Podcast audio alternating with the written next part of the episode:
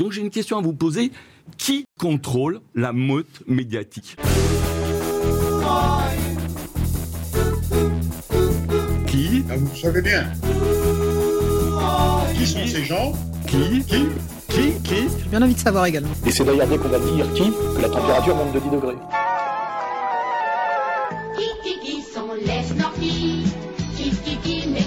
N'y a pas assez d'eux, il faut nous dire de quoi il y a trop. Qui? Ben, C'est la communauté que vous connaissez bien. Je vous demande de vous arrêter. Qui a le droit? Qui a le droit? Qui a le droit de faire ça? C'est parti mon kiki. Y a-t-il eu un coup d'État en Russie ce samedi 24 juin 2023 C'est la question sur laquelle vont se pencher nos intervenants dans ce 15e épisode de C'est parti mon kiki, l'émission des pronoms interdits et des développements debout. Nos intervenants du jour, évidemment Alain Soral, président imputchable d'égalité et réconciliation. Alain, bonjour. Bonjour à tous. Et Xavier Poussard, rédacteur en chef de l'indispensable lettre d'information Faits et Documents. Xavier, bonjour. Bonjour Pierre, bonjour Alain, bonjour à tous. Messieurs, on commence tout de suite. hein, C'est une émission euh, spéciale. Alors, que s'est-il passé ce week-end en Russie? Coup d'État de Prigogine, coup de maître de Poutine, putsch ou purge, mutinerie ou négociation. Alain, euh, les auditeurs aimeraient connaître votre avis sur la question. Bah, moi, j'ai été surpris, euh, comme tout le monde, de découvrir cette espèce de d'ubris, là, de coup de folie de Prigogine, parce qu'au début, bah, on regarde les, les médias, et puis très vite, mon cerveau a travaillé, je me suis dit, euh, on n'est pas en Ouganda, on est quand même dans un pays qui tient à peu près debout, et si Prigogine se permet de faire ce que les médias en disent, c'est qu'il est devenu fou, et à mon avis, qu'il se suicide, alors que c'est un homme d'affaires milliardaire, dont les affaires sont florissantes. Ce genre de dinguerie pourrait s'expliquer si, par exemple, euh, la guerre engagée par Poutine était une catastrophe, que la Russie était en train de s'effondrer suite à une, une- défaite militaire, et que donc là, on serait dans l'aventure du tout est possible, comme à l'époque, on va dire, de l'effondrement de l'URSS. Et ça, c'est ce que nous ont vendu quand même les, les animateurs de BFM TV, de LCI. Je me suis tapé hier après-midi, j'ai fait l'effort de regarder en alternance à peu près tous ces, ces huit là, euh, BFM, etc., pour voir ce qu'ils racontaient. Et il y a un moment que je regardais plus trop ça et j'ai été halluciné par le niveau de débilité et d'arrogance, bien sûr, de ces journalistes et des informations qui nous balançaient. Parce qu'effectivement, ils disaient voilà. Euh, voilà la conséquence de l'échec total de la guerre de Poutine, c'est qu'il est totalement discrédité dans son propre pays.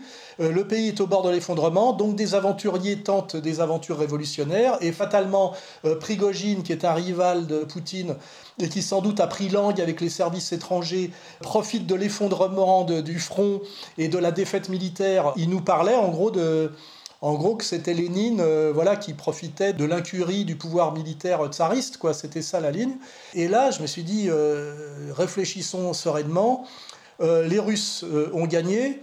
Prigogine se remplit les poches. Même si c'est à la russe, un petit peu punk, il ne peut pas être fou. Donc là, je me suis dit, attendons quand même des signaux pour essayer de reconnecter à une lecture rationnelle de personnages qui sont quand même des personnages relativement rationnels, parce que sinon ils ne seraient pas là où ils sont.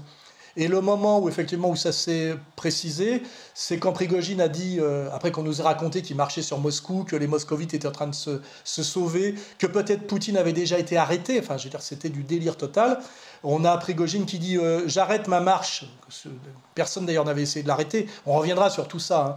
Un mec qui met des chars sur un autoroute et qui avance vers la capitale, pour l'arrêter, il suffit qu'un avion euh, flingue euh, le premier gros véhicule de tête de colonne et c'est fini, ça s'arrête. Donc tout était délirant. Et ce qui est incroyable, c'est qu'on a des généraux, des soi-disant spécialistes de la guerre et tatati tatata, qui vous crédibilisaient ce genre de scénario d'un mec qui monte avec 7000 mecs sur un autoroute avec des véhicules, euh, des véhicules pour soi-disant renverser un pays dont l'armée régulière est de plusieurs millions d'hommes. Quoi. Je veux dire, c'était, c'était le délire total. Et quand il a dit je m'arrête, j'ai obtenu ce que je voulais, ou qu'il a même employé un mot qui voulait dire presque que c'était un scénarisé, et puis qu'ils sont retournés dans la caserne, en fait, on s'est rendu compte que il n'y avait rien du tout. Il n'y a pas eu un mort. euh, finalement, tout le monde est tombé d'accord, tout le monde est rentré chez lui. Et en réalité, quand on va avoir du recul, on va regarder qu'en fait, ça a permis de normaliser une situation, effectivement, qui avait euh, quelques petits problèmes, je dirais, de détail et qui devaient être réglés en fonction du calendrier qui correspond à la défaite terminale euh, de l'armée otano-crévienne. Donc on peut, on peut lancer notre camarade Xavier euh, maintenant. Oui, Xavier, en tant que spécialiste des réseaux et des personnes, est-ce que vous pouvez peut-être, pour nos auditeurs, nous dire en deux mots qui est Prigogine, le groupe Wagner? Alors justement, ça c'est aussi un point au sujet duquel devraient se méfier quand même les journalistes, et je suis bien placé pour savoir que c'est déjà assez compliqué les réseaux de pouvoir dans son propre pays. Euh, alors, les réseaux de pouvoir dans les autres pays, c'est encore plus compliqué par définition, c'est pour ça que je me, je me méfie toujours des géopolitologues. Simplement pour faire un rappel des faits, parce que ça me paraît important de faire un rappel des faits pour que l'émission euh, qu'on est en train d'enregistrer soit pas complètement datée. Et donc c'est un rapport donc, qui a été écrit par la Générale de Presse, donc un organe de presse qui s'adresse essentiellement aux autres journalistes ou à la classe politique, euh, sur les événements du week-end. Je précise qu'il a été publié ce matin, donc on est euh, le lundi 26 juin, donc avec un recul relatif et que c'est un, résumé purement factuel que je tiens à lire puisqu'il euh, montre bien, comment dirais-je, les termes exacts employés par les uns et par les autres. Termes qui souvent ont été extrapolés dans l'analyse télévisuelle, euh, dans une sorte de, de comment dirais-je, de fuite en avant à la télé, puisqu'on est sur un plateau télé, il faut qu'on raconte un truc, les types peuvent pas dire je ne sais pas. Un type qui est sur un plateau télé, il est payé pour savoir, donc il peut pas dire je ne sais pas, alors qu'en vérité il en sait rien, et donc il y a une fuite en avant dans la ligne éditoriale, qui est en fait la ligne euh, Blinken, c'est-à-dire la ligne Bernard-Henri Lévy en France, qui est d'expliquer que de toute façon la Russie va s'effondrer de l'intérieur. Donc ensuite, partant de cette ligne-là, ils extrapolent et ils racontent n'importe quoi. Donc juste un petit résumé factuel euh, j'espère qu'il sera pas trop long. Alors voilà, donc c'est en quatre actes. Donc le premier acte, c'est l'appel de Prigogine à arrêter les responsables militaires russes. Vendredi 23 juin 2023, dans ce qui a semblé une nouvelle démonstration spectaculaire des profondes tensions au sein des forces russes sur le sol ukrainien, le chef de Wagner, Evgeny Prigogine, a assuré, à rebours de Moscou, que l'armée russe perdait du terrain face à l'armée ukrainienne dans les zones de Zaporizhzhia, de Kherson et de Bakhmut. Il n'y a aucun contrôle il n'y a pas de succès militaire, a-t-il cinglé, affirmant que les militaires russes se lavent avec leur sang, alors que M. Poutine multipliait ces derniers jours les déclarations tendant à souligner l'échec de la contre-offensive ukrainienne. Il a également remis en question les motifs de l'intervention militaire. La guerre était nécessaire pour qu'un groupe de salauds soit promu, a-t-il fustigé, accusant aussi les oligarques russes qui avaient besoin de la guerre alors que Kiev était selon lui prêt à n'importe quel accord. Nous étions prêts à faire des concessions avec le ministère de la Défense, rendre nos armes et prendre une décision pour continuer à défendre notre pays. Mais ces ordures ne se sont pas calmées, a vociféré M. Prigogine dans un message distinct, accusant l'armée russe d'avoir mené des frappes meurtrières sur ses combattants à l'arrière du front ukrainien. Il a appelé à stopper ceux qui ont la responsabilité militaire du pays, dont le ministre de la Défense Sergei Shoigu, non par un coup d'État militaire, mais par une marche pour la justice. Il a enfoncé le clou en affirmant disposer de 25 000 combattants et appelant les Russes à les rejoindre. Les allégations diffusées au nom d'Evgeny Prigogine n'ont aucun fondement en lien avec celle-ci. Le FSB a ouvert une enquête pour appel à la mutinerie armée, a réagi le Comité national antiterroriste de Russie. Puis, le FSB a appelé les combattants de Wagner à arrêter leur chef, l'accusant d'appeler un conflit civil armé par des ordres criminels et traîtres. On continue, on ira jusqu'au bout, a balayé M. Prigogine, promettant de détruire tout ce qui sera mis sur notre route et de libérer le peuple russe de ceux qui bombardent la population civile. Samedi, au petit matin, il a déclaré avoir pris le contrôle, sans un coup de feu, du quartier général de l'armée russe de la ville de Rostov, rallié dans la nuit de vendredi à samedi. Là, il a exigé de voir remettre le chef de l'état-major, Valéry Gerasimov, et le ministre de la Défense, sans quoi il marcherait sur Moscou plusieurs régions ont imposé un régime d'opération antiterroriste ou introduit des restrictions sur les déplacements. Acte 2. Moscou promet de sanctionner les traîtres et met en garde l'Occident. Dans une adresse à la nation samedi matin, Vladimir Poutine été forcé d'admettre que la situation à Rostov est effectivement difficile. Ce à quoi nous faisons face, ce n'est rien d'autre qu'une trahison, une trahison provoquée par les ambitions démesurées et les intérêts personnels a-t-il poursuivi sans citer M. Prigogine. Fort du soutien du patriarche Kirill et de la Douma et de premiers contacts avec ses alliés bélarusses et kazakhs, il a assuré que les rebelles seront inévitablement punis.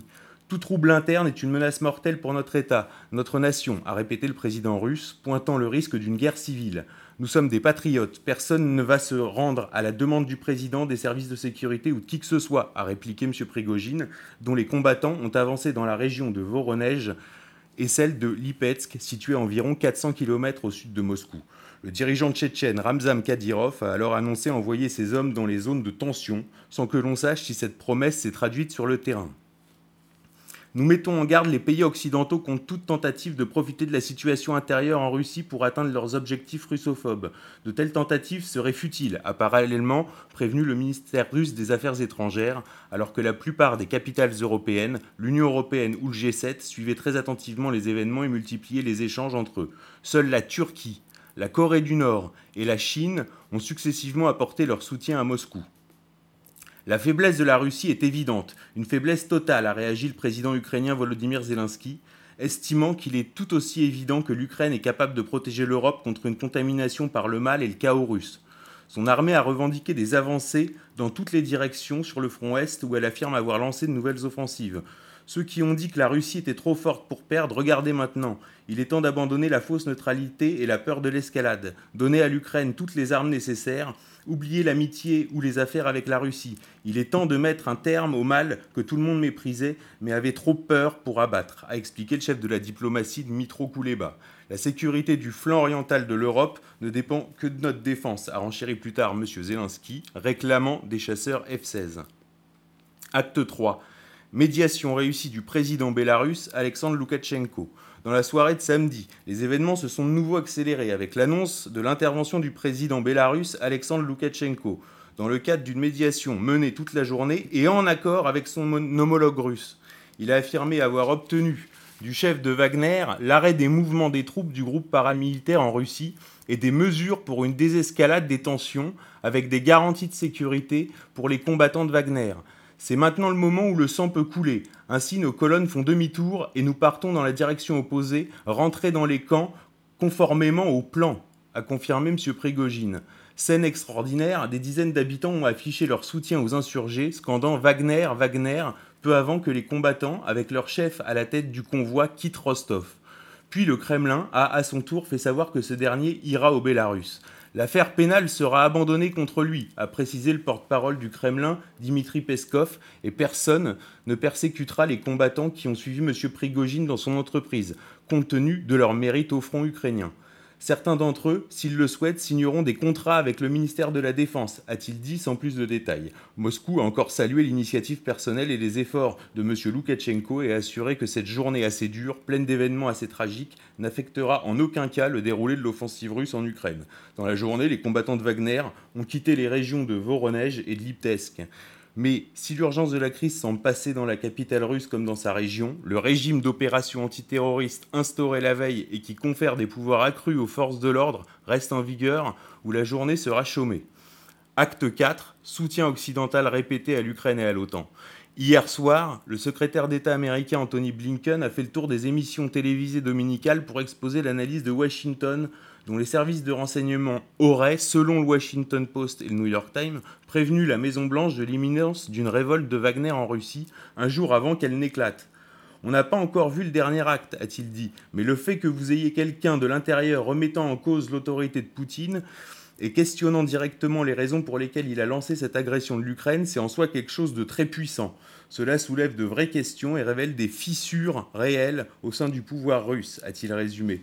Il est cependant encore trop tôt pour spéculer sur l'impact de la crise sur la Russie ou la guerre en Ukraine, a ajouté M. Blinken, tout en estimant que la crise renforçait encore un peu l'échec stratégique de M. Poutine en Ukraine. Tout cela doit nous rendre très vigilants et justifie pleinement le soutien que nous apportons aux Ukrainiens dans leur résistance, a commenté dans un entretien à la Provence le président de la République Emmanuel Macron, soulignant les divisions qui existent au sein du camp russe, la fragilité à la fois de ses armées et de ses forces auxiliaires. Si Prigogine ou une partie du groupe Wagner se retrouve au Bélarus sans plan ni intention définie, cela signifie simplement que nous devrons encore renforcer la sécurité de nos frontières orientales, a réagi pour sa part le président lituanien Gitanas Nozeda, alors que le pays dirigé par M. Loukachenko héberge désormais des armes nucléaires tactiques russes. Je ne parle pas seulement de la Lituanie aujourd'hui, mais assurément de l'ensemble de l'OTAN, a-t-il ajouté. Le pays balte, qui a des frontières à la fois avec la Russie et le Bélarus, accueille un sommet de l'OTAN le mois prochain. Donc voilà un résumé de l'affaire qui donne quand même, on, on retient quand même l'élément de langage de Blinken, donc il y a une fissure, il y a une fissure dans le dispositif de pouvoir russe, et quand même cette phrase étonnante de euh, Prigogine qui nous dit tout s'est déroulé selon le plan. On voit que Poutine s'en est jamais pris nommément à Prigogine, Prigogine s'en est jamais pris nommément à Poutine. On voit bien que en fait on a une vraie lutte de, on- ce qui semble être une vraie lutte de pouvoir entre deux hommes principalement que sont euh, Shoigu et Prigogine et on pourrait euh, revenir sur cette euh, lutte d'influence plus tard dans l'émission. Alain, euh, la thèse de, de la fissure et de la trahison vous convainc-elle Bah, quand on, on met bout à bout tous les éléments du Pulse, ça fait plutôt penser à du théâtre, puisque c'est quoi la marque du théâtre? C'est qu'il y a du faux sang, il n'y a pas de mort, il n'y a eu aucun affrontement.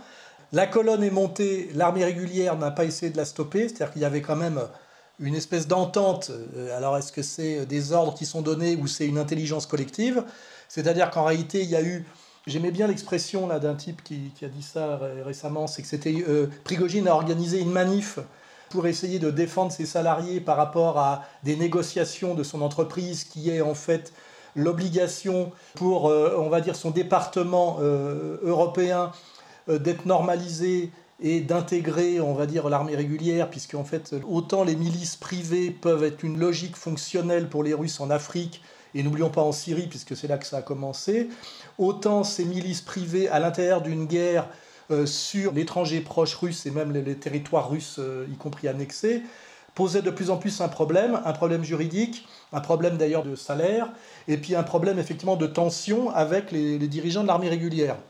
Donc si je pense que Poutine est un grand stratège et un, type qui est la haute main sur le pouvoir russe, avec du recul, on peut se dire Poutine, ça fait des mois qu'il laisse Prigogine, qui est sa créature, n'oublions pas, Prigogine doit tout à Poutine, et si Prigogine défiait Poutine, son espérance de vie descendrait à deux heures, y compris d'ailleurs en Biélorussie, parce que pareil, Loukachenko doit tout à Poutine. Tous les acteurs de ce mélodrame sont en fait des ayants droit, des créatures de Poutine, sauf, à mon avis, Shogu et, l'autre, là, qui sont des hauts gradés du, du commandement militaire, qui est peut-être le secteur que Poutine contrôle le moins, du fait qu'il vient du milieu des affaires et du milieu des services et police. Donc, euh, moi, la question que je me pose, c'est est-ce que Poutine ne se sert pas depuis un moment de Prigogine, y compris de sa colère légitime, pour en fait envoyer des messages critiques sur euh, le haut commandement militaire et, et peut-être même encore plus subtilement que ça Est-ce qu'il n'est pas en train de préparer des nominations à la tête de l'armée régulière euh, russe euh, qui accompagnerait aussi le fait qu'on enlève les milices, euh, les milices Wagner de ce théâtre d'opération, mais que si on les enlève de ce théâtre d'opération ou qu'on les intègre, il faut un commandement qui correspond à la phase dans laquelle va entrer la, guerre et dans laquelle va entrer l'armée russe, qui vient, que je l'ai déjà dit, de finir de détruire la puissance otano-kievienne sur le terrain.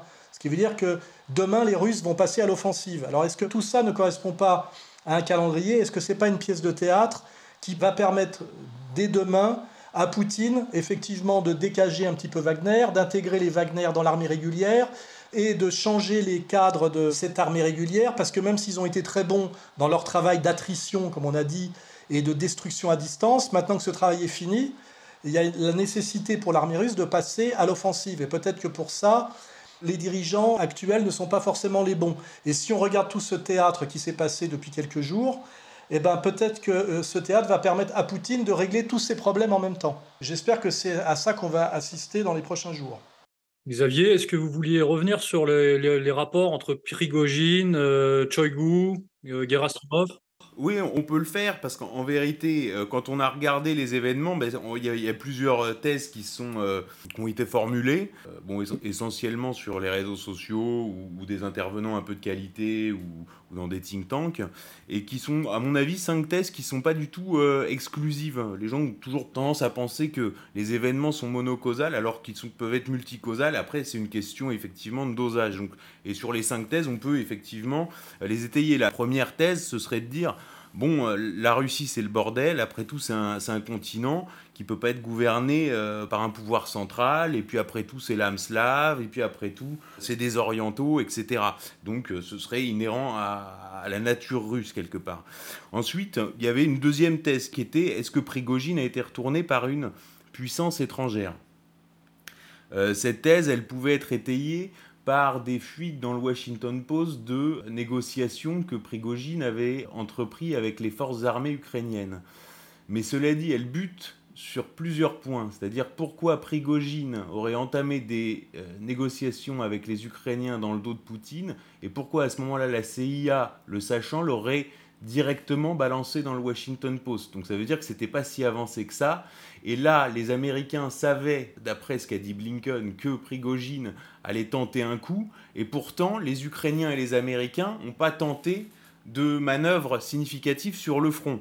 Donc en fait, cette thèse-là, qui est un peu une thèse, euh, comment dirais-je, pour foutre la merde à l'intérieur de la Russie, elle tient pas quand on regarde vraiment. Bon, ensuite, il y a la thèse LCI, c'était LCI BFM, c'est-à-dire Prigogine est devenu fou. Alors là, c'est intéressant parce que c'est euh, c'est la politique par des personnages de Marvel.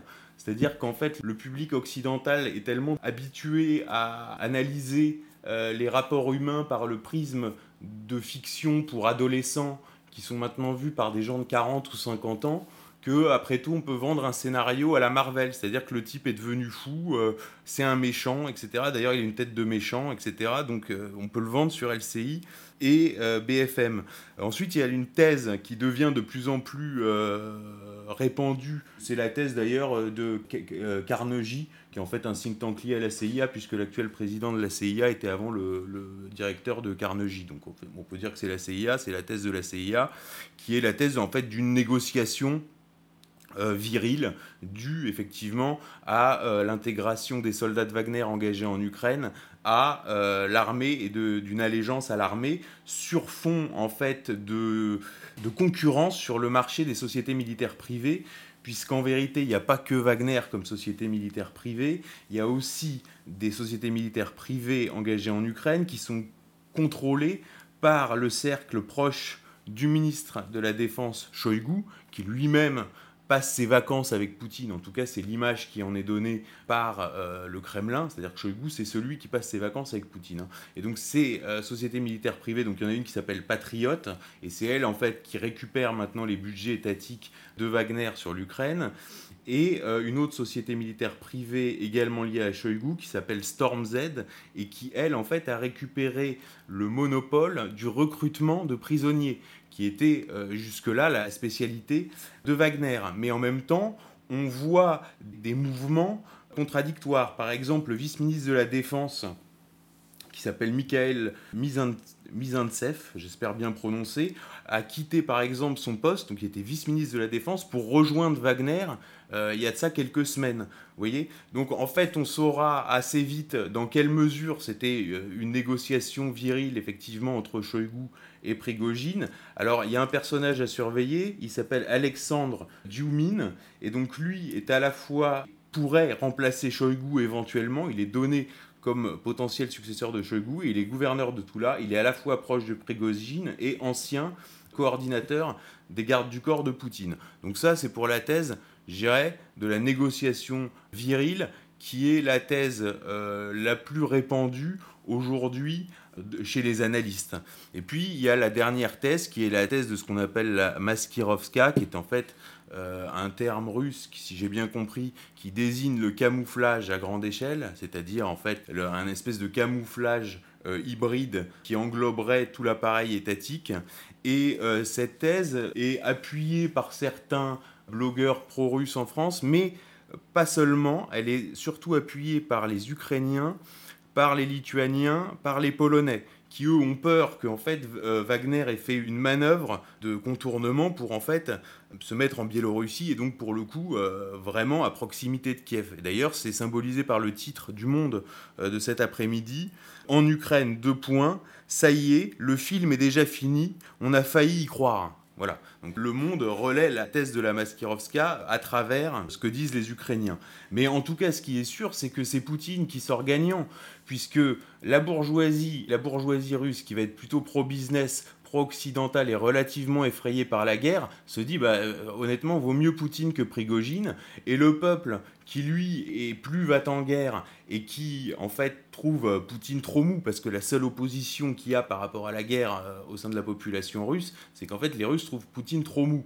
Et donc là ils se disent il a entendu Prigogine donc il nous a entendus. Donc Poutine nous a entendus. Et donc Poutine, finalement, serait toujours maître du jeu puisqu'il aurait gagné sur les deux fronts, c'est-à-dire à la fois comme une garantie pour les milieux pro-business, pro-occidental effrayés par la guerre, et à la fois comme étant celui qui a entendu Prigogine vis-à-vis du, du, du peuple russe. Et Alain, un commentaire? Oui, c'est le fameux Je vous ai compris de De Gaulle. Poutine exprime ça et tout le monde le prend pour lui. Chacun dit il m'a compris. Le problème c'est qu'il a, a compris tous les gens des camps contradictoires et ça le met au cœur du dispositif. Et c'est là où l'analyse des médias est scandaleuse et grotesque en disant que euh, c'est la marque d'un affaiblissement du pouvoir de Poutine et la marque d'un chaos euh, dans lequel s'enfonce la Russie à cause de cette aventure militaire qui est une catastrophe. Alors qu'en réalité c'est tout le contraire. Euh, cette opération militaire, même si Poutine n'avait peut-être pas pensé au départ que ça irait au-delà d'une opération spéciale. Il s'est trouvé pris dans une guerre euh, de l'OTAN contre, contre la Russie, mais cette guerre, il est en train de la gagner. Et je pense d'ailleurs qu'il vient de finir de la gagner avec l'échec de la contre-offensive ukrainienne.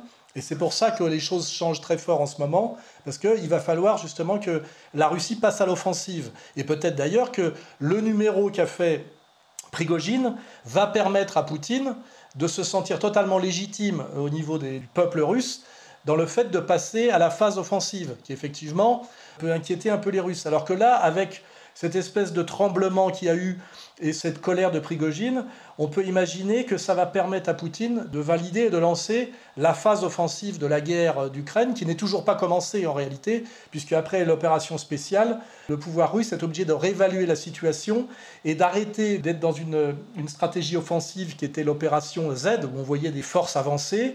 Ils se sont relativement enterrés, ils ont joué l'artillerie, et leur travail, qui vient à mon avis de s'arrêter, parce que c'est une réussite totale, ils ont détruit totalement l'armée ukrainienne, et ils ont même là vérifié que même avec l'appui de l'OTAN et toutes les fournitures d'armes des membres de l'OTAN, eh ben, l'Ukraine est à genoux. Et c'est pour ça que forcément, il va se passer quelque chose demain, c'est-à-dire une évolution de la stratégie militaire russe qui va passer à l'offensive.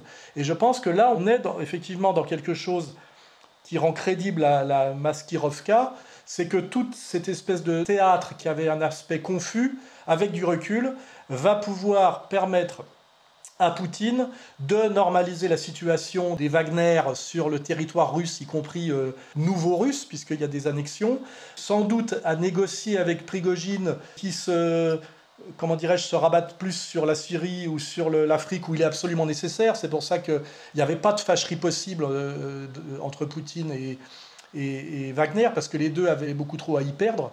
Et puis je vous dis, à chaque fois on vérifie que ces acteurs, que ce soit Loukachenko, que ce soit euh, euh, Prigogine, c'est plus que des potes de Poutine. C'est des types qui doivent tout à Poutine, et c'est des types qui ont fait la, dont Poutine a fait la fortune ou, dont Poutine a permis la survie, notamment Loukachenko. Donc on les voit pas défier Poutine, tenter des trucs contre Poutine. Et je vous dis, pour moi, peut-être les personnages que Poutine contrôle le moins, c'est le haut commandement militaire de l'armée régulière euh, russe. Et moi, je, sens bien, parce que Poutine est un grand chef d'État, qu'en en fait, il se sert du côté punk de Prigogine pour faire passer des messages et faire bouger quelque part les lignes, et notamment sa relation avec le haut commandement militaire, qui n'est pas d'ailleurs une relation euh, qui ne fonctionne pas, mais ce qui s'est passé là hier va peut-être justifier pour le peuple russe que Poutine passe dans une phase plus offensive de la guerre sans passer pour un va-t-en-guerre. C'est-à-dire qu'à la limite, il aura analysé la situation et il aura fait, je dirais, l'arbitre et il aura produit la synthèse qui est le rôle et le prestige du dirigeant supérieur.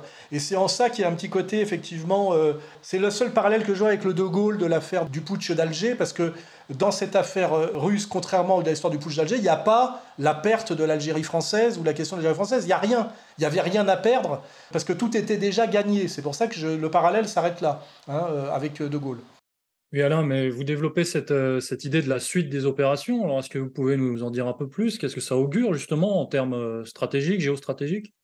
Bah là, je prends des risques en disant ça, évidemment, mais moi, mon idée, euh, je le répète, c'est que je pense que la phase de guerre d'attrition face à l'armée otano-kievienne euh, euh, vient d'être finie et que l'opération spectaculaire, la Prigogine, inaugure en fait euh, la phase suivante. Et la phase suivante, c'est sans doute euh, que la, Russie, euh, sous les ordres de Poutine, passe à quelque chose de plus offensif, c'est-à-dire euh, du gain de territoire, et parce que maintenant qu'ils ont... Je vois pas ce que pourrait faire d'autre l'armée russe que d'aller de l'avant maintenant. Elle a fini le, le- travail précédent. Et pour ça, je vous dis, la mentalité Wagner, c'est-à-dire de combattants de choc tournés vers l'offensive, et je dirais plus l'image que doit incarner l'armée russe et, aussi d'ailleurs sa stratégie. Et pour ça, l'image Wagner est très bonne. Et peut-être que cette colère de, Wagner, qui était une colère, enfin de Prigogine, qui était une colère contre Shogu et, et- et son comparse, va peut-être permettre soit de justifier ou les obliger de passer à la stratégie offensive suivante, soit, et on va le voir très vite, de nommer des généraux peut-être plus jeunes et plus actifs, on verra d'ailleurs dans leur profil, hein, et qui vont effectivement passer à la phase suivante, qui n'est pas pour autant un désaveu ou une crise grave interne, mais simplement que, euh, je dirais, cette pièce, de, cette, pièce de théâtre passe à l'acte suivant. Voilà. Et ça, c'est mon analyse. Bon, euh, je sais que Xavier Moreau la partage pas tout à fait, parce que moi, je, je- compte tenu de l'échec de la contre-offensive ukrainienne, et compte tenu du fait que les objectifs annoncés de Poutine ne sont toujours pas atteints totalement, la conclusion euh, objective évidente, c'est que les Russes vont passer à l'offensive maintenant. Alors qu'avant, ils étaient dans une stratégie qui était qu'on appelle d'attrition, c'est-à-dire de rester en retrait au niveau des hommes et de se servir de l'artillerie pour flinguer la théorie du hachoir à viande, de flinguer les types qui étaient obligés, les Ukrainiens qui étaient obligés d'aller à l'offensive et en fait au, casse-pipe. Donc c'est ma spéculation, elle est là. On, on verra assez vite si je me trompe ou pas, mais de toute façon, si je me trompe, je me tromperai pas de beaucoup. Oui, Xavier? Bah oui, mais on arrive aussi à un stade de ce conflit où au début on dit, bon, apparemment, dans les apparences, c'est une guerre entre l'Ukraine et la Russie. Euh, puis ensuite, il y a, euh, c'est une guerre entre l'OTAN et la Russie. Et puis là, en fait, on attend quand même tous le troisième larron. Il y a Emmanuel Todd qui a commencé à en parler. Mais la vérité, c'est euh, quid de la Chine? Quand la Chine? Quand la Chine s'éveillera? Et on voit bien qu'on arrive à ce stade où, d'ailleurs, ça rentre dans la thèse, effectivement, de la Maskirovska. Est-ce que c'est pas feindre précisément la faiblesse pour provoquer euh, une action appuyée, une provocation de l'OTAN pour euh, pouvoir justement euh, rentrer en guerre de façon encore plus poussée. Et d'ailleurs, sur la thèse de la Maskirovska, je suis très étonné d'ailleurs qu'elle n'ait elle pas été citée dans aucun média de façon évidente, puisqu'avant l'opération militaire spéciale, on nous bassinait avec la Maskirovska. C'est-à-dire que Poutine, c'était le maître de la Maskirovka. Vous tapez Maskirovka Pou- Poutine sur Google, euh, Actu, et vous trouvez des tonnes d'articles qui datent d'avant le début de l'opération militaire spéciale. Donc on nous expliquait que Poutine, c'était le pro de la Maskirovka, et que Prigogine, c'était son plus fidèle, celui qui était chargé des opérations euh, spéciales, Euh, m- monsieur Minsal, si on veut.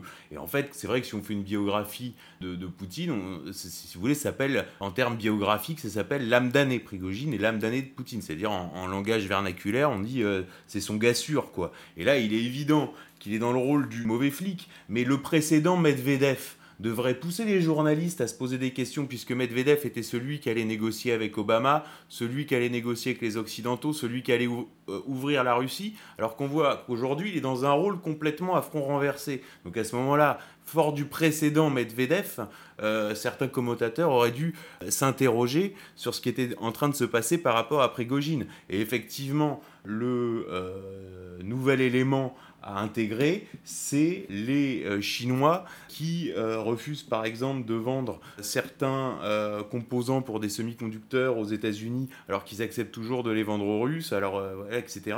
Donc on voit clairement que la Chine a jamais fait d'entorse à son alliance avec la Russie. Et si on prend en compte que la Chine est déjà rentrée en guerre, si on se place du point de vue de cette hypothèse, il est vrai que c'est très compliqué pour l'OTAN de penser que cette guerre est gagnable à terme. Oui, Alain Aussi, euh, sur le plan du calendrier où ça, ça s'est passé exactement quand ça devait se passer, imaginons que Prigogine ait fait son caca nerveux.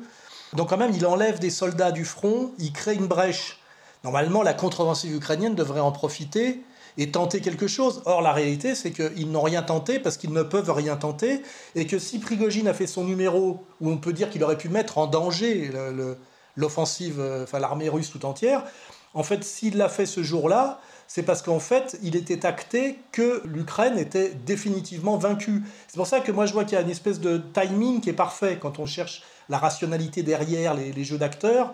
C'est que Prigogine a un, petit peu foutu le bordel euh, euh, par rapport au front, mais personne, enfin, je veux dire, les Ukrainiens et les Otano-Ukrainiens euh, et les Otano qui là n'ont absolument pas tiré parti parce qu'ils ne pouvaient pas en tirer parti. Donc en fait, il y avait du cirque, mais aucune prise de risque. Il n'y a eu aucun affrontement entre l'armée régulière russe et les Wagner. Tout s'est terminé d'ailleurs dans les images qu'on voit dans les, à la télé russe par des fraternisations et des réconciliations bras dessus, bras dessous partout. Donc c'est en fait une opération totalement réussie d'un point de vue russe. Et c'est là où quand même les, les, médias... On fait allégeance à Poutine quand même dans l'opération. Oui, oui, bah, bien sûr. Fait allégeance à Poutine. Oui, oui, oui, oui c'est pour, pour... Quand je vois les médias officiels dire que c'est un revers pour Poutine, un affaiblissement de son autorité, la preuve de la fragilité de son pouvoir, c'est soit incroyablement stupide, soit incroyablement malhonnête. C'est-à-dire qu'on a l'impression que nos, commentateurs, je prends Bernard-Henri Lévy ou le général Yakovlev, qui sont vraiment les deux à ce niveau-là, ils sont forcément un peu crétins. Quoi. Je veux dire, c'est les mecs euh, sont dans leur vision du monde totalement dépassée et ne veulent pas intégrer que l'Amérique est en bout de course, que le dollar est en bout de course, que l'avenir c'est l'alliance russo-chinoise. Et en fait, ils sont dans un déni de réalité où là, réellement, c'est pas Prigogine qui a été pris de folie, c'est eux qui sont dans une espèce de folie douce qui s'aggrave chaque jour un peu plus. Moi, je vous dis, j'ai passé la journée, enfin l'après-midi hier, à regarder euh, les médias officiels qui commentaient euh, minute par minute et heure par heure. Et on avait, je, Yakovlev, euh, BHL, c'était le sommet. Je me suis dit, mais ces types-là sont des abrutis complets, parce que même si ce sont des manipulateurs, à un moment donné, ça se retourne contre eux. Ils n'ont plus les moyens de d'essayer, de, par exemple, quand on manipulait à l'époque pour justifier la destruction de l'Irak ou même la destruction de la Libye, on comprenait que ces mecs-là mentaient avec des objectifs atteignables. Mais là, ils sont en train de mentir face à des objectifs qui sont déjà notamment inatteignables, mais dont il est démontré par la réalité, chaque jour un peu plus, qu'ils ne seront plus jamais atteints. Donc il y a un problème, c'est comment ça se fait qu'on invite encore BHL qui peut croire encore à ce qu'il raconte? Je vois qu'aujourd'hui, sur les, les médias, euh, y compris d'ailleurs euh, ce média très ambigu d'opposition contrôlée euh, qui est Sud Radio, on est en train de rigoler, de se foutre de la gueule de BFM, de LCI, de BHL et de Yakovlev. C'est de l'éclat de rire généralisé. Hein. Et puis évidemment, avec derrière, bravo à Poutine pour cette magnifique Maskirovka, etc. Donc tout s'est retourné en 24 heures. Et moi, la question que je pose, c'est qui peut encore, à part des, je sais pas, des grands-mères euh, qui regardent la télé en caressant leur chat, qui peut encore croire les analystes officiels occidentaux, tellement ils sont désavoués par le réel quoi. Là, on atteint des stades assez exceptionnels, puisque pendant le Covid, c'était il n'y a pas si longtemps que ça, c'est-à-dire il y a deux ans, la plaisanterie, c'était de dire le décalage entre une théorie du complot et un fait avéré, c'est un an.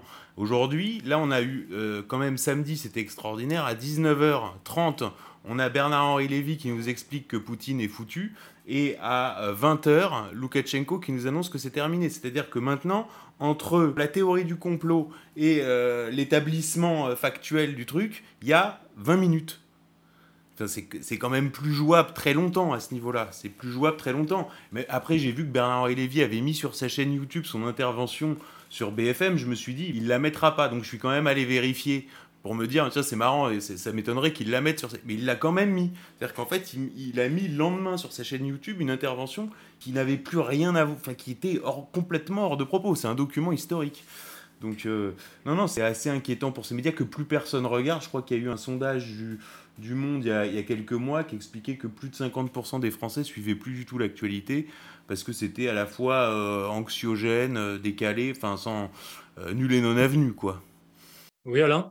Oui, on en arrive maintenant à, Moi je regardais hier, avant j'étais en colère et, très agacé de regarder ce truc-là, et maintenant je suis dans le, le fou rire, c'est-à-dire que ces gens-là aujourd'hui ont remplacé les comiques qui ne sont d'ailleurs pas très drôles, parce que en fait, cette réalité est tellement bouffonnesque que elle est, ces commentateurs-là sont devenus plus drôles que les, les comiques eux-mêmes qui ont plutôt un coup de retard. Et aujourd'hui, c'est ça, c'est qu'avant, on pouvait être agacé par Bernard-Henri Lévy euh, et agacé par effectivement le, ces commentateurs là, souvent d'ailleurs des jeunes filles qui vous expliquent la guerre, ce qui est quand même assez incroyable.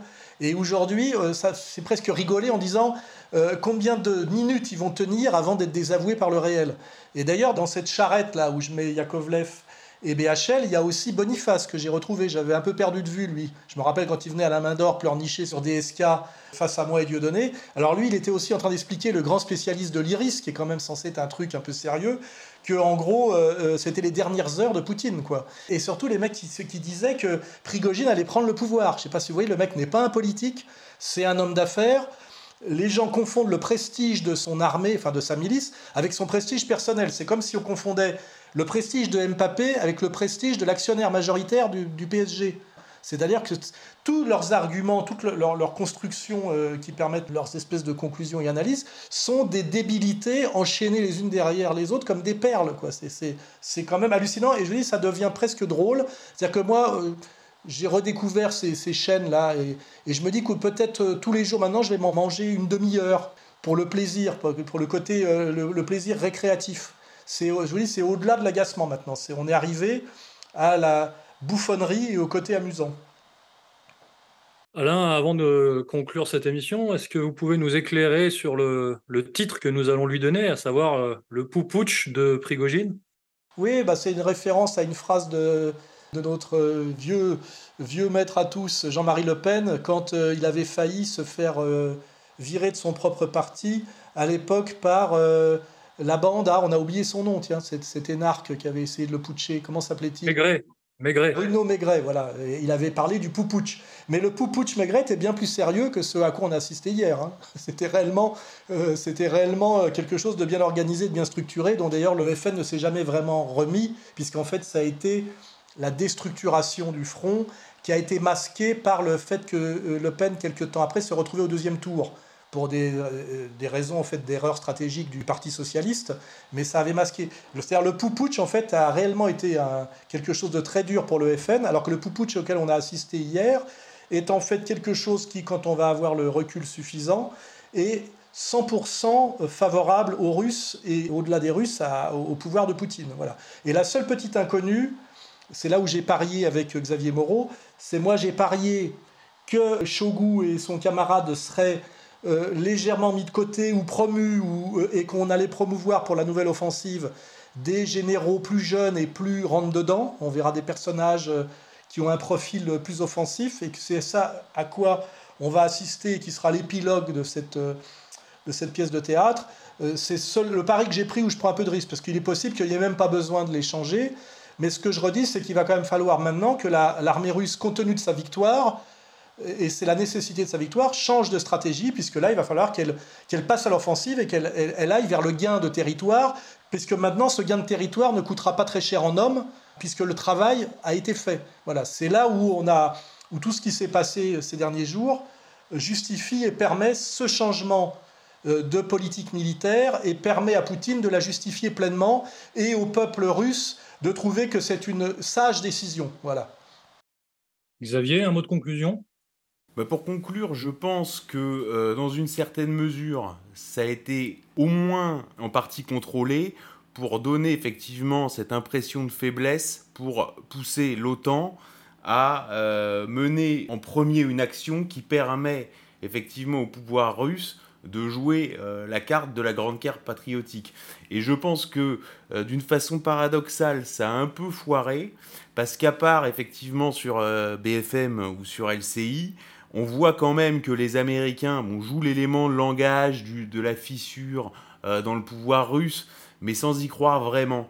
Et euh, ont un peu compris que les Russes euh, jouaient un peu la faiblesse pour les pousser à la faute, ce qui pourrait, par effet de domino, engager les Chinois et créer une situation irréversible pour les États-Unis. Et, et, en ça, de façon paradoxale, on peut dire que le Poupouch a raté parce que, à part Raphaël Glucksmann, euh, Yakov Lev, Bernard-Henri Lévy et euh, peut-être Léa Salamé, bah, personne n'y a vraiment cru. Oui, à, haut niveau, les Américains n'ont pas, n'ont pas bronché. Et d'ailleurs, le front n'a pas bougé. Et donc, effectivement, euh, je pense que le pouvoir américain, on le vérifie d'ailleurs quand on lit la presse américaine plutôt que les médias français, on est vraiment, nous, au plus bas niveau. Il n'y a que sur BFM qu'on a cru que c'était la fin de Poutine. Les Américains sont restés très, très prudents, très en retrait. Et je pense que si demain on tombe sur des, analyses de, haut gradé américains, ils rejoindront, à mon avis, d'assez près notre, notre analyse. hein.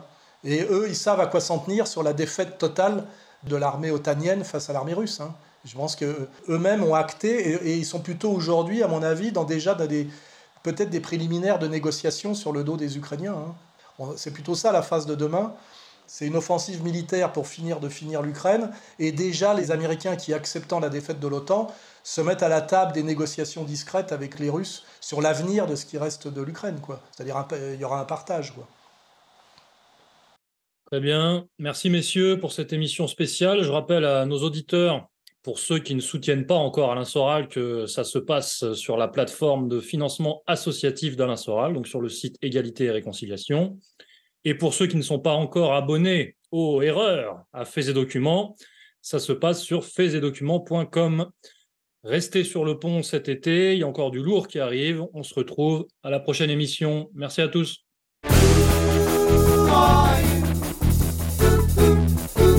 Qui? Ah, vous savez bien.